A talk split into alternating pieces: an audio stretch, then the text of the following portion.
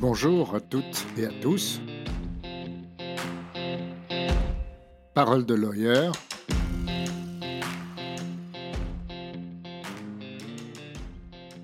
Bonjour, c'est Pierre Saman-Schreiber et je suis très heureux de vous retrouver pour un nouvel épisode de mon podcast. Nouvel épisode qui s'inscrit dans une mini-série que j'ai appelée Anecdotes from the War Room ou Les dessous des OPA. Mais avant de commencer cet épisode, n'oubliez pas de liker, de partager, de noter et de vous abonner à ce podcast pour être sûr d'être informé chaque fois qu'il y aura un nouvel épisode.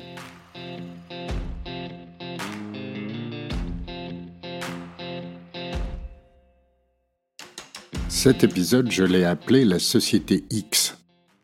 Vous verrez pourquoi tout à l'heure je ne donne pas son nom. Alors, il s'agissait évidemment d'une société cotée qui avait une banque française comme très gros actionnaire. Cette banque, un jour, euh, annonce qu'elle va vendre sa participation, mais en vendant sa participation, l'acheteur s'oblige à faire une OPA pour acquérir toutes les actions qui sont dans le public. Mon client est un fonds américain dirigé par un personnage haut en couleur que je vais appeler Joe et qui est le prototype de l'américain. Il fait à peu près 1m96 et 100 kg. Il est roux. Il a été quarterback de l'équipe de football de l'université dans laquelle il était. Et il mâche du chewing-gum. Son directeur juridique ou son conseiller juridique, lui, n'est pas du tout aussi euh, typique, voire caricatural. Il est américain, lui aussi. Il s'appelle Kurt et c'est un personnage tout à fait particulier comme je n'en avais pas rencontré souvent. Il me fait penser à, un cardinal au XVIIe siècle, à un conciliere. Il parle anglais parfaitement, avec une élocution lente, distincte, mais il réfléchit à toute allure. C'est une des rares fois dans ma carrière où j'ai eu l'impression d'être toujours à la ramasse derrière mon client. C'est-à-dire que quand je trouvais une idée ou une solution, il y avait déjà pensé, et il était déjà deux cases plus loin que moi sur l'échiquier. C'était un type très intéressant et sympathique. Comment est-ce qu'il m'a choisi? J'avoue que je ne me souviens plus très bien, si ce n'est que pour faire l'offre sur cette société, le fonds d'investissement, euh, dirigé par Joe, s'était allié avec un autre fonds qui, lui, avait déjà un cabinet d'avocats. Mais quand Joe décide de s'allier avec cet autre fonds, Kurt pense que c'est une bonne idée de prendre un autre cabinet d'avocats. Et pendant quelques jours, euh, nous avons fonctionné comme cela, nous, Skadden et un autre cabinet d'avocats que je ne nommerai pas, euh, et nous donnions à chaque fois un double avis, en quelque sorte, euh, à notre client commun. Au début, ne connaissant pas bien Kurt, je trouvais ça un peu bizarre de payer deux cabinets d'avocats pour faire le même boulot. Mais en réalité, ce que Kurt avait prévu et qui s'est passé, c'est que l'allié a fini par jeter l'éponge, que Joe, notre client, a décidé de poursuivre l'aventure tout seul, et qu'ainsi Kurt a pu pendant quelques jours euh, jauger en quelque sorte le travail des deux cabinets et finalement, il a décidé de nous garder nous, mais sans vraiment nous le dire et sans vraiment le dire à l'autre cabinet. Simplement, l'autre cabinet était de moins en moins invité aux réunions ou sur l'école, de sorte qu'au bout d'un moment, euh, l'associé qui dirige ce cabinet m'a appelé en me disant Écoute, Pierre, il faut que tu fasses quelque chose. On était là dans ce dossier en premier. Je sens qu'on est écarté. C'est pas très confraternel de ta part. Moi, j'étais un peu choqué parce que en quoi c'était non confraternel? C'est pas moi qui ai demandé au client de l'éjecter, et d'ailleurs, le seul client qui reste en lice, c'est le mien. C'est celui qui m'a choisi. Le sien, lui, il est sorti de, de l'opération. C'est pas à moi qu'il fallait s'en prendre. Et je lui ai dit, écoute, euh, voilà, moi je ne peux rien faire, c'est le client qui décide. Et c'est ainsi que petit à petit, l'autre cabinet a disparu.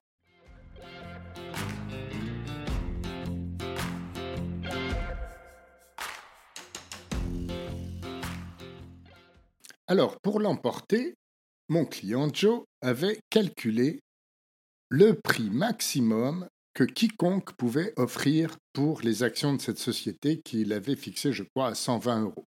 Il avait fait des calculs financiers extrêmement sophistiqués, d'où il résultait qu'au-delà de 120 euros, les ratios financiers tenaient plus. Alors, plutôt que de proposer 120 euros, il s'est évidemment mis en dessous pour avoir de la réserve. Il a fait une offre. Et il y a un autre acquéreur qui a fait une surenchère à je ne sais plus combien, mettons 110.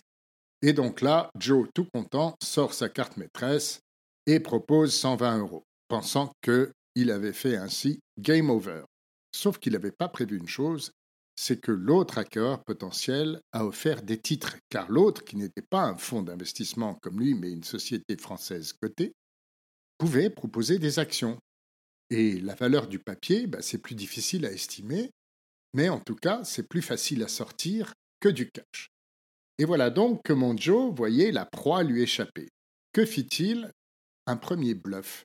C'est-à-dire que nous nous sommes attelés au travail pour faire encore une surenchère, alors qu'en réalité, il savait très bien qu'il ne la ferait jamais, car il n'en avait tout simplement pas les moyens, ou plus exactement que le prix auquel il aurait dû la faire, c'est-à-dire environ 140 euros l'action, était trop élevé et qu'il ne pourrait jamais convaincre ses associés que c'était un bon prix. Donc nous préparons une contre-OPA tout en sachant qu'elle n'aurait jamais lieu. Et ce coup de bluff finit par fonctionner.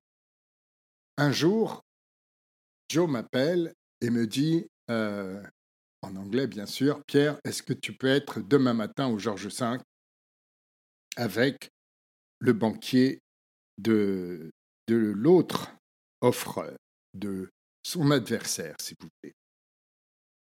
Et je dis oui, bien entendu. Et nous nous retrouvons aussi un dimanche matin au Georges V il n'y avait que le banquier adverse et moi. Pas de banquier de notre côté, pas d'avocat de l'autre.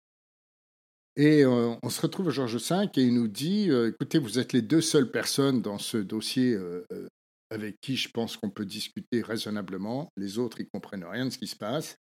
Et donc voilà, je propose un accord.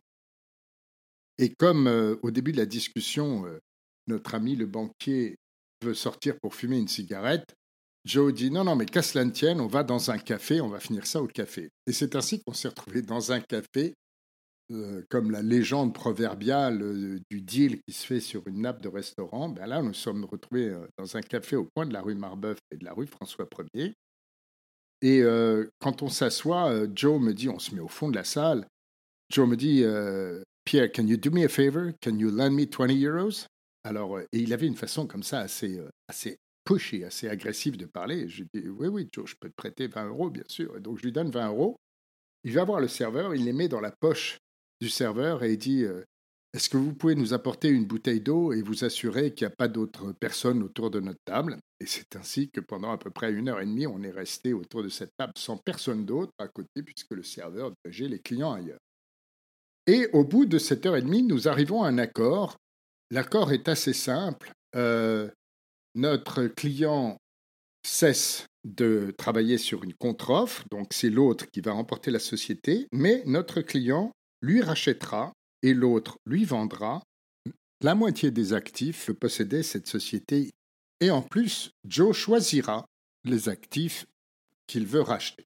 Ça semble convenir de l'autre côté, et euh, lorsque nous arrivons à cet accord verbal, euh, Joe se tourne vers moi et me dit en anglais euh, Bon, Pierre, c'est bon Est-ce que tu peux nous faire un accord super simple en deux pages? Alors je dis Oui, oui, bien sûr. Il demande au banquier Ça vous ira? Le banquier dit Oui, oui. Et Joe me dit Donc, qu'est-ce qui pourrait faire que ça ne marche pas? Je dis Bah, rien, c'est un contrat. Enfin, sauf évidemment si l'autre partie viole ses engagements et n'exécute pas le contrat. Et alors, il me dit euh, Ah non, Pierre, mais ça, ça ne peut pas se produire. Et je dis euh, Non, mais je suis certain que ça ne se produira pas, mais pourquoi vous dites que ça ne peut pas se produire? Ça peut toujours se produire.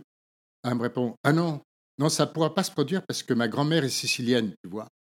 Et à ce moment-là, je vois le visage du banquier d'affaires qui se décompose et que le type se dit Je crois qu'on est en train de menacer physiquement mon client et moi-même.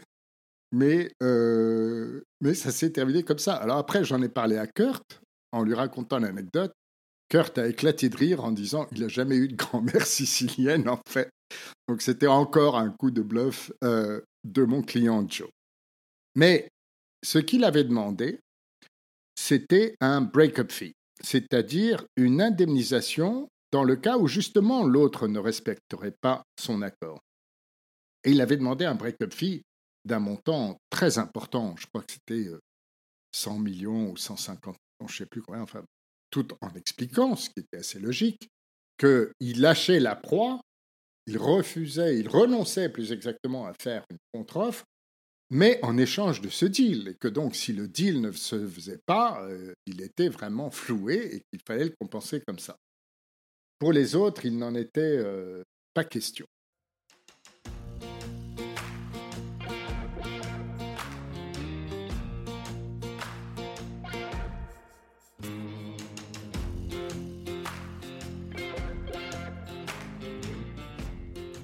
Quelques jours plus tard, le protocole d'accord, qui ne fait en effet que cinq ou six pages, ce qui est très peu, est, fini, et nous devons le signer.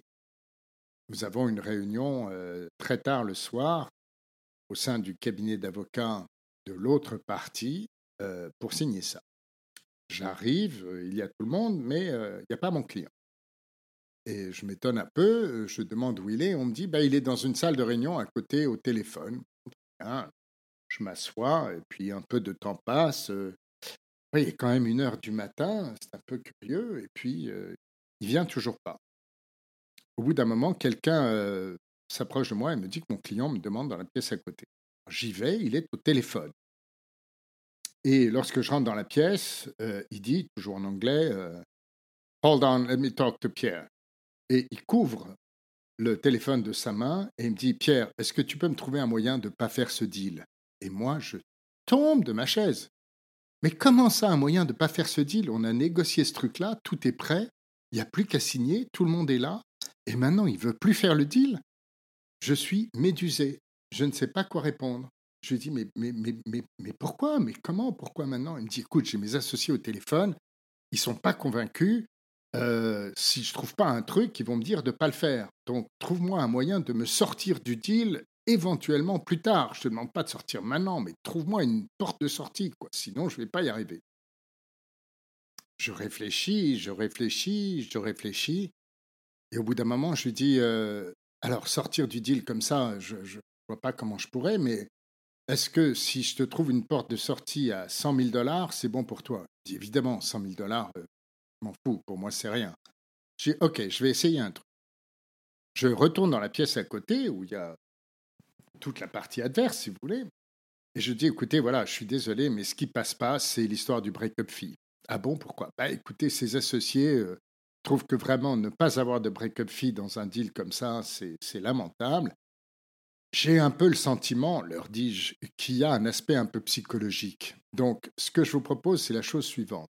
On remet une clause de break-up fee dans le contrat, mais on la met à un niveau beaucoup plus bas, 100 000 dollars, et puis on la rend bilatérale, comme ça, ça apparaîtra comme euh, plus équitable puisque nous y serons soumis euh, l'un et l'autre.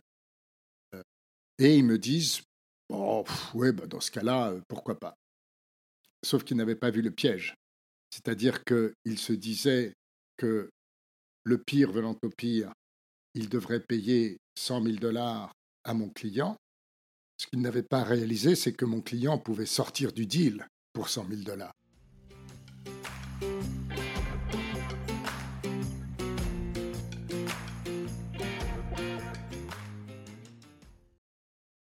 Bon, je vous rassure, il n'y a pas eu besoin d'utiliser ce stratagème car finalement, ses associés n'ont pas demandé à sortir du. Et donc, l'opération se fait, ce sont les autres qui se portent acquéreurs de l'ensemble des actions et font donc une OPA comme c'était prévu. Sauf que voilà, quelques jours après le lancement de l'OPA, un groupe de salariés de l'entreprise cible fait un recours en annulation contre la décision d'approuver l'OPA par l'autorité de marché. Stupéfaction, parce que ça n'arrive pas très souvent, et Joe me dit, mais qu'est-ce que c'est que cette histoire? Je lui dis, écoute, j'en sais rien. Euh, voilà, il y a des salariés qui prétendent que euh, les conditions euh, ne sont pas équitables, je, vous avoue que je ne sais plus très bien quels étaient les fondements. Et il me dit, mais comment c'est possible? Je dis, bah, normalement, quand il y a, quand il y a une contestation social, c'est pas c'est pas au niveau des marchés financiers que ça se passe. Donc là, c'est quand même un truc un peu particulier. Bon, d'accord, mais c'est quoi les conséquences, me dit-il? Je dis, bah, pour le moment, le recours étant fait, tant que la Cour d'appel ne s'est pas prononcée sur ce recours, eh bien, l'OPA ne peut pas avancer. Alors, il me dit, bon, écoute, euh, tu vas te débrouiller pour les trouver, et puis tu vas leur donner de l'argent, et comme ça, ça va s'arrêter. Moi, je suis choqué. Ah non, on ne fait pas comme ça en France. On ne va pas chez les cow-boys, on ne va pas chez les gens leur proposer de l'argent lorsqu'ils ont euh, fait un recours en justice. Mais euh, il insiste. Et donc, euh, j'appelle le cabinet d'avocats qui représente ses salariés et je lui demande un rendez-vous. Il me dit, bien entendu, cher frère, on vous attend, etc.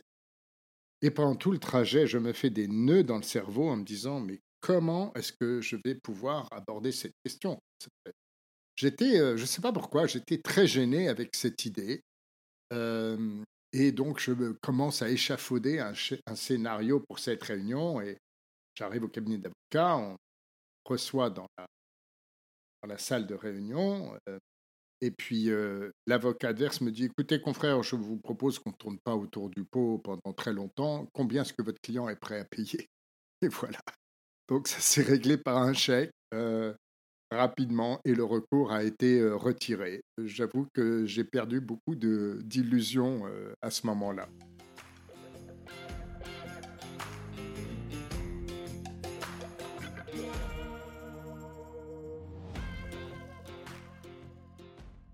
Voilà, le dossier s'est terminé comme prévu. la partie d'en face a acheté la société. Mon client a racheté la moitié des actifs, la moitié qu'il avait choisie. Je crois qu'il a fait une très bonne affaire à cette occasion. Moi, je n'ai jamais revu ce géant roux. Euh, je suis par contre resté en contact avec Kurt, son conciliéré, dont l'agilité intellectuelle euh, n'a jamais cessé euh, de m'éblouir.